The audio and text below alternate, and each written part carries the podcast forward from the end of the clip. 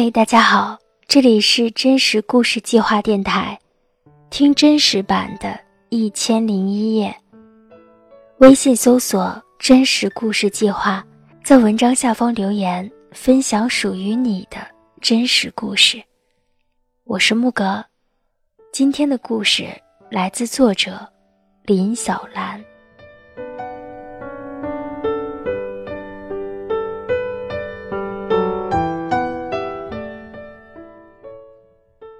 我家在北方的一个小县城，那里有成片的麦田，河里装了很多鱼和螃蟹。虽然临近省城，但这里的经济在市里排倒数，除了县中心就是农村。小地方民风彪悍，人们常常一言不合就动起手来。县里最好的三所初中基本占据了最好的生源。等我上初中的时候。我们这个村的孩子被划到了县里最差的一所初中，周围都是一些职高，去其他学校得交借读费。爸妈商量之后，还是让我进了这所中学。二零零九年冬天，初二期中考试，我和高婷在同一个考场，他坐在我前面。数学考完收卷的时候，我听到他对收卷的人说：“卷子被弄湿了，他自己去交。”中午回学校，我隔着老远就看到他在学校门口拉着一个好学生给他做试卷。他把卷子摊在单车后车座上面写，试卷的几个角被风吹得上下翻飞。数学和物理两科，他都是这样找人完成了试卷，再偷偷塞到老师办公室的。成绩出来之后，一向吊车尾的他考到了班级前十，朋友们都知道其中有猫腻。但是没有人有证据，班主任也觉得不对劲儿，但这点小事儿他没有去查，只有我把高婷作弊的事情告诉了教导主任。我以为他不会知道。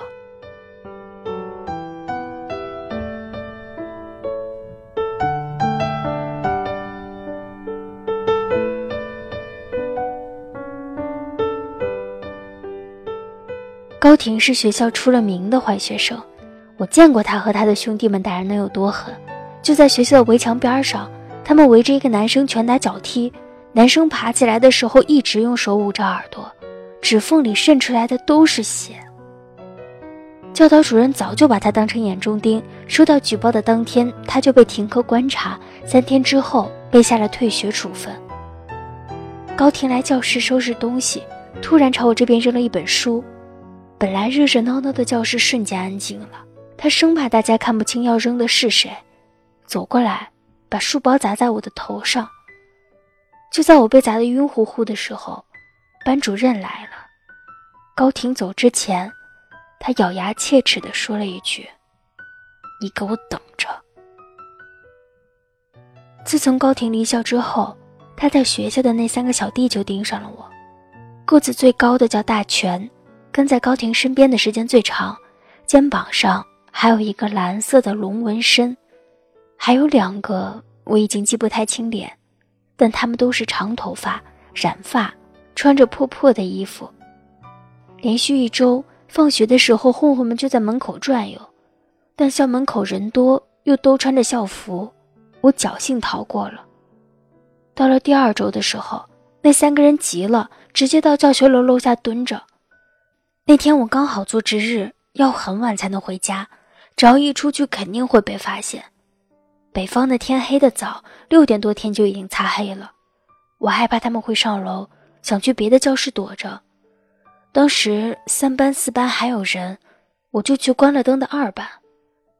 我趴着窗户往外看，那三个小混混正在骂骂咧咧地围着教学楼乱转。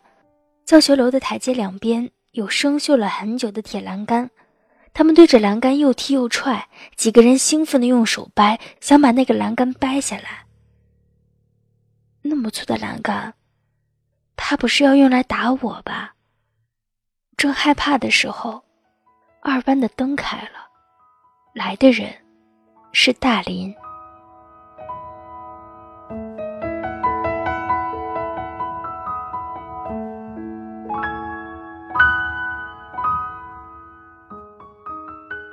大林的成绩一直在年级前二十，是被认为能考上市里高中实验班的学生。他歌也唱得不错，在学校元旦晚会上的独唱给他们班赢得了年级第二名。她还是年级里唯一的女生班长。每当二班班主任占用体育课的时候，他们班男生就一边叫着大林哥，一边拥簇着大林，让他给老师求情。没有人不喜欢大林，一般说两句，老师就答应。然后他们班男生欢呼着下楼，声音整个走廊都能听得见。读初中的时候，我的作文还不错，所以老师就选了我和班上成绩最好的一个女生去参加县里的作文比赛。全年级二十多个人同坐一辆巴士，车上只有双人座。那个年纪，谁都怕落单。我本来想和同班的女生一起，但她却和好朋友坐了一排。旁边的位置都陆陆续续有了结伴而来的人，我的座位旁边空空荡荡的。突然有个人说了一句：“你边上有人吗？没有人，我坐这里可以吗？”我一抬头。就看到了大林，将近一米七的个子，皮肤很白，笑容很暖。所以看到大林开灯回来拿东西的时候，我知道是救星来了。大林，你帮帮我，外面有人堵我，要打我。我边说边抓住他的手，把他手背都掐红了。他有点想挣脱我。但我当时害怕的完全没有脑子，只觉得他以前帮了我，现在也得帮我，帮得了别人，也必须帮我，否则我一定会恨他。我拽着他的窗边，把楼下的小混混指给他看。大林想了想，东西也没来得及拿，拉着我从侧面的楼梯跑下去。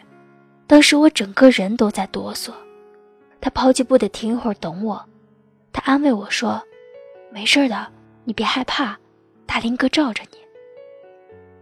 我们顺利的出了教学楼，想从学校后墙的豁口出去，但这中间有一大片空地，周围没有遮蔽物，再加上蓝白校服太扎眼，混混很快就发现了，被逼的只能往前面一片黝黑的破居民楼跑。大林本来准备带我躲在楼道里的，可是每一栋楼的铁门都上了锁。混混在后面的声音越来越近，近到可以清楚的听见他们在叫嚣。现在停下来就划几刀，要是再跑，追上来就捅死你们。我们跑到了最里面，无路可走，在不远处的墙根底下，大林发现了一辆电动三轮车，带了一个塑料棚子，棚子里勉勉强强能躲一个人。大林说：“你瘦，你进去。”就把我往里推。他走往更深的一条暗巷跑去。我缩着身子躲在棚子里，手脚控制不住的发抖，听见骂骂咧咧的声音和嘈杂的脚步声越来越近，在前面徘徊了一阵，又渐行渐远。没多久，远处突然传来一声尖叫，我刚刚因为紧张而沸腾的血液好像刹那就被冻住了。混混很大声的骂，他说：“叫你跑，先弄死你，再弄死那个小婊子。”接着就是大林的惨叫和被打得太疼，连叫都叫不出来的闷哼声。我听到他们问我在哪儿，大林什么都没说，求他们别打了的声音越来越弱。我知道自己应该出去救大林的，但我始终连手指都没有抬过一下。躲在棚子里，谁也看不见，就算发生了什么事情。也可以假装自己只是旁观者。一旦出去，我不仅要面对混混的毒打，还要面对大林不知道会怎么看我的眼神。我的衣服被冷汗浸透了，贴在身上，上下排牙齿不受控制的撞在一起，发出咯咯的响声。棚子里沉闷的味道让我像闷在棺材里一样喘不过气。但我始终没有从这棺材里爬出来。因为这是救命的棺材。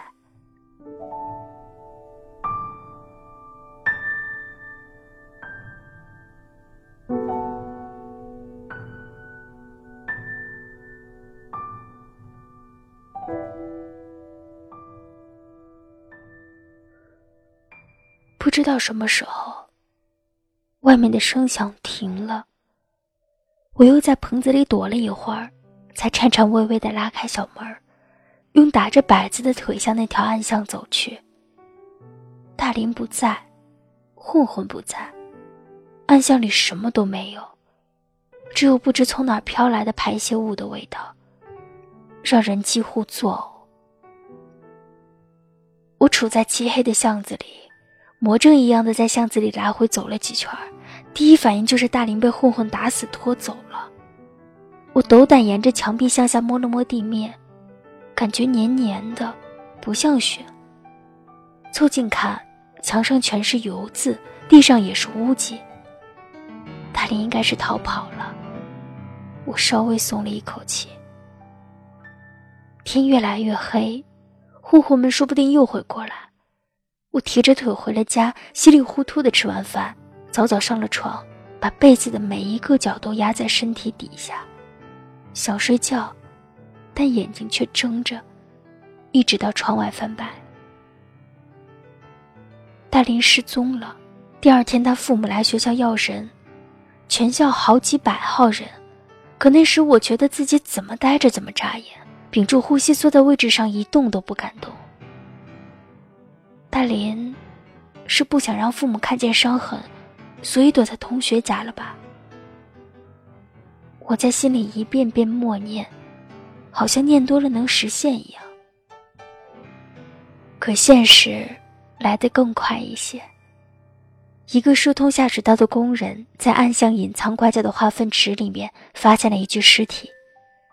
警察联系的时候，大林父母还在学校，他妈妈当场晕了过去，在化粪池里泡了二十四小时的尸体，全身鼓胀，眼睛突出，几乎已经看不清模样。可大林爸爸一眼就认了出来，那是他女儿。我害死了大林，凉意从骨头里渗出来，一瞬间就顺着发呆的毛细血管网到达了全身，心脏被抓了一把似的疼，但眼睛却是干的。听说，溺水的人二十分钟之后才会死。那么大林最后几分钟在那里面，周围全是污臭，喘不上气。是什么感觉？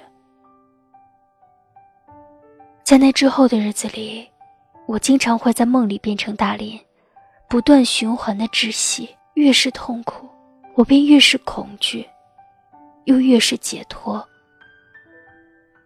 懦弱如我，宁愿独自忍受着失眠和梦魔，我也不敢把当天发生的事情说出去。也因为我的沉默。那几个小混混还在学校里正常上课，我，和我的仇人们，共享着一个肮脏的秘密。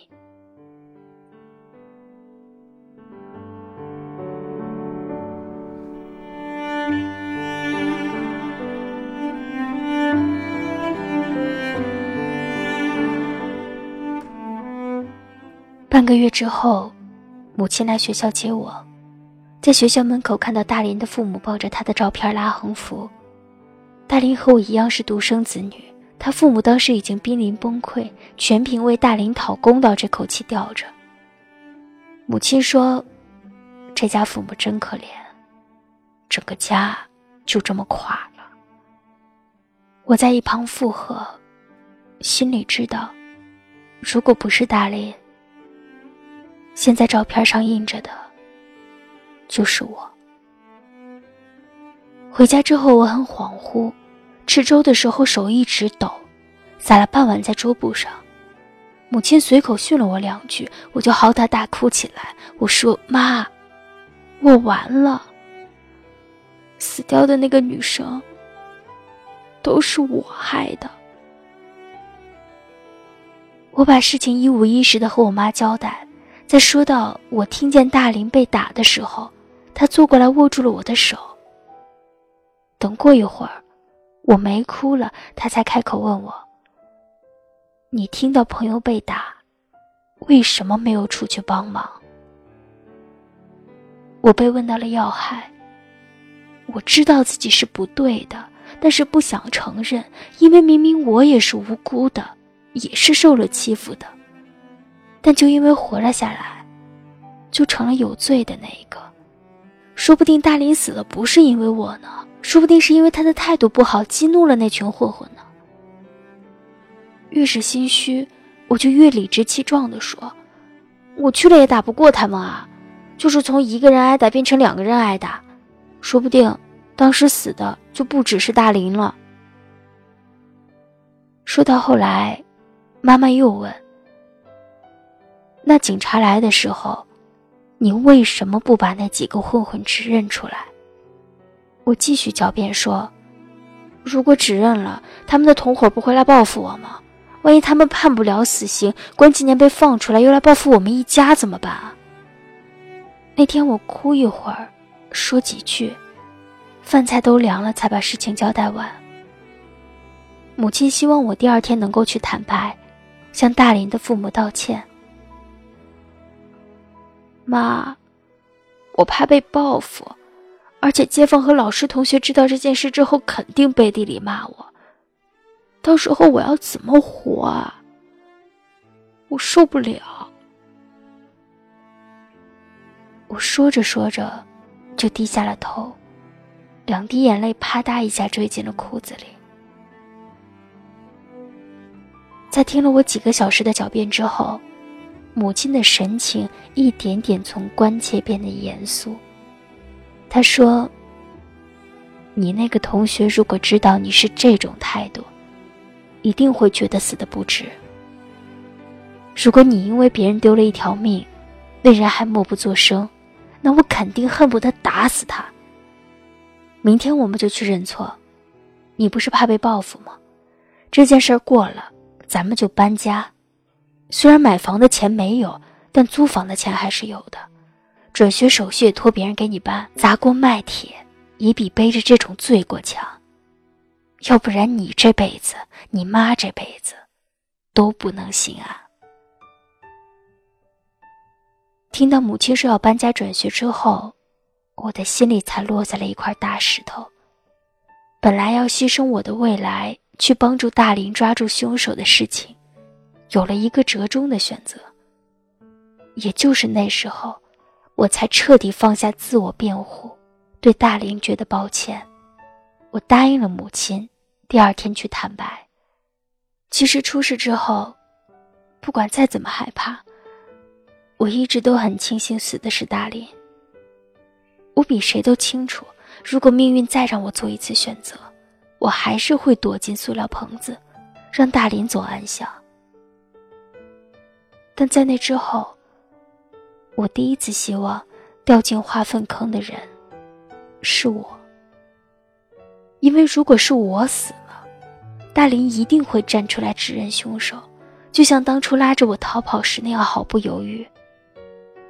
而那时候我妈妈也不会像大林父母一样，在学校门口举着我的相片嚎哭，同时还要面对学校那群领导的冷眼。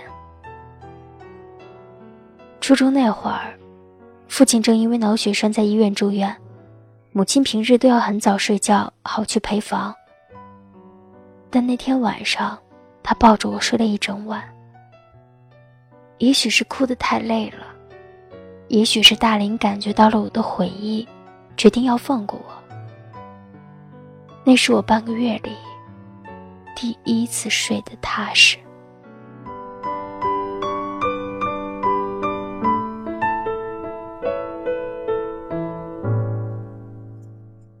第二天早上，我五点多就醒了。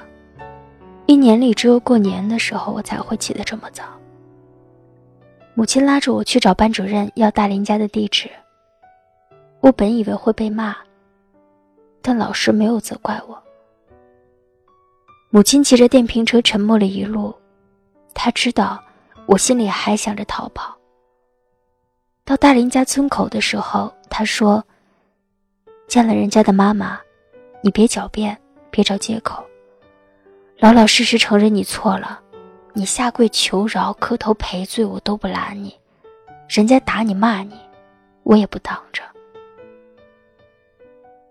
大林家是一座农村很普通的平房，大林妈妈刚出来开门的时候，我张口想解释，但哽咽着说不出来，就哭着跪在了大林妈面前。农村的水泥地没有怎么被磨平，沙土散在上面。可我要觉得疼才好。他妈听到我说的那一些，哭嚎着喊着大林的小名，扑上来拽我的衣领。他说：“你陪我的闺女，你怎么这么坏呀？你凭什么害我闺女啊？怎么死的不是你？”母亲站在旁边抹着眼泪，没有拦，反而是大林父亲，这个据说曾经上过市里重点高中的男人，一直在拽着妻子。我一直盯着地上的一处凸起。因为我害怕看到他们的眼睛。大林妈平静下来之后，就关了门。我在门外跪了一整个下午。等到他们吃晚饭，大林爸才出门带着我和母亲去警察局。我陈述的时候，大林爸在旁边阴着脸，但也没有怪我。警察还在尽力的照顾我的情绪。之后的几个月，我没有再去上学，一直配合调查，到最后那三个小混混被判了刑。至于高婷，因为他只是教唆他们教训我，是混混们自己把对我的愤怒发泄到了大林身上，所以高婷不承担教唆杀人的罪过。三个混混，一个在学校被捕，另外两个在平时聚会的 KTV 被抓，他们被警察铐着手押进警车。耷拉着脑袋，畏畏缩缩，完全看不出之前飞扬跋扈的样子。直到最后，他们还在狡辩说大林是自己掉下去的，但因为有我的证词和现场的一些证据，警方最后判定大林那个时候已经不再具备自己掉下去的行动能力，所以他们已经构成了故意杀人罪。有一个混混因为留过级。满了十六周岁，被判了二十年。另外两个未成年人轻判了一些。为了把他们抓起来，这件事情闹得人尽皆知。我除了警察局哪儿都不敢去，但因为我们这里太偏远，媒体也没有来报道。这件事情被周围的人讨论了一番之后，一切又归于平静。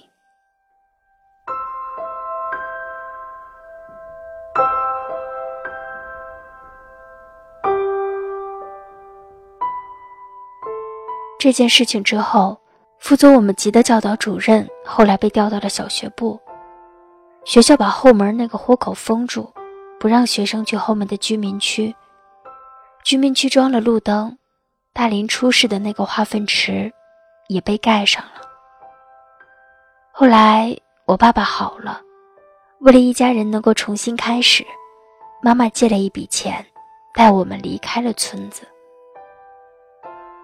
走之前，大林的父亲带我们去给大林上坟。他躺在村子后面的一片荒地里，坟头土包很新，很小。旁边有一个大土包，是大林爷爷奶奶。大土包和小土包之间隔着特别远的距离，那是大林父母给自己留的。周围的土包都是从一个方向到另外一个方向。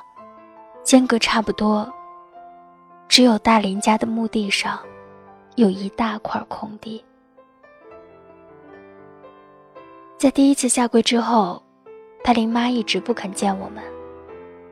每年我们都会在清明和大林忌日的时候去看看大林。有一次遇到他坐在坟前哭着烧纸和大林说话，一看到我，他就停下来了，匆匆弄完就走了。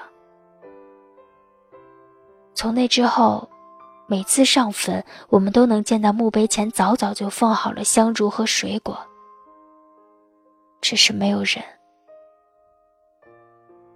我们家再也没有过过团圆节。遇到中秋这类要团聚的节日，一家人坐两三个小时的车，拎着东西，揣着钱去大林家门外候着。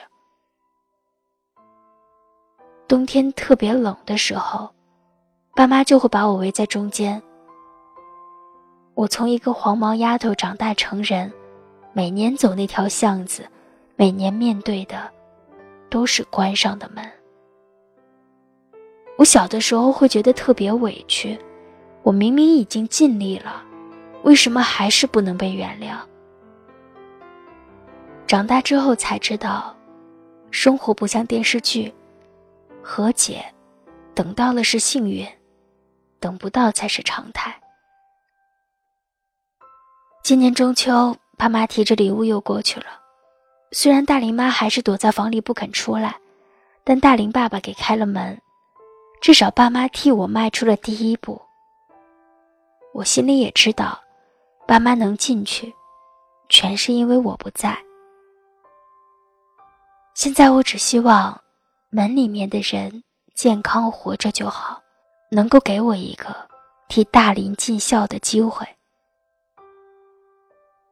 上次回家的时候问起高婷，据说她向家里要钱，和家人打了架之后就再没有回来。他爸妈也不认有这么一个闺女。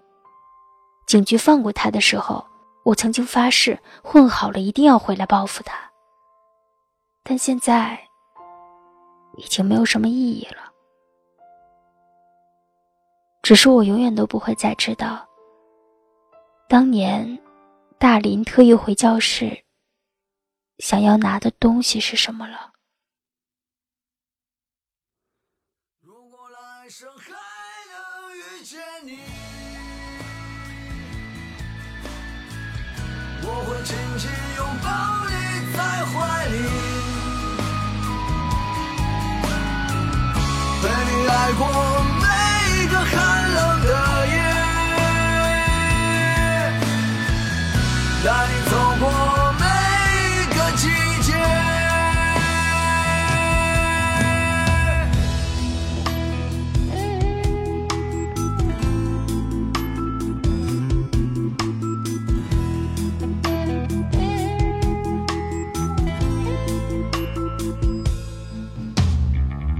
如果有一天我们又在这里相遇。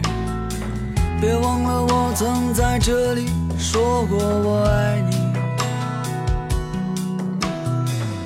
也许那时候我们已经苍老，两鬓斑白，亲吻你的勇气还在不在？每当这个城市有灯火阑珊，像星光满天。我总会想起很久很久以前，那时的你有很多观点，但没有任何杂念。那时的我是个纯真的少年。来生还能遇见你。我会紧紧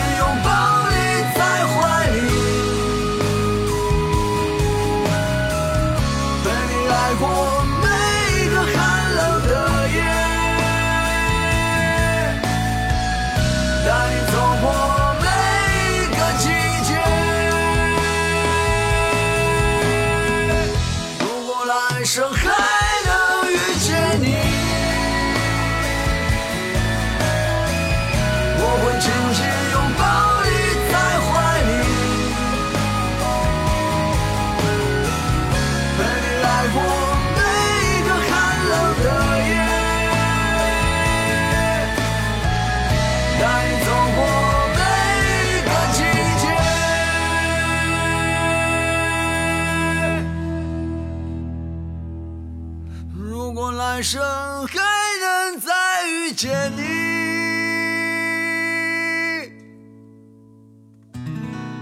你是否还记得我的模样？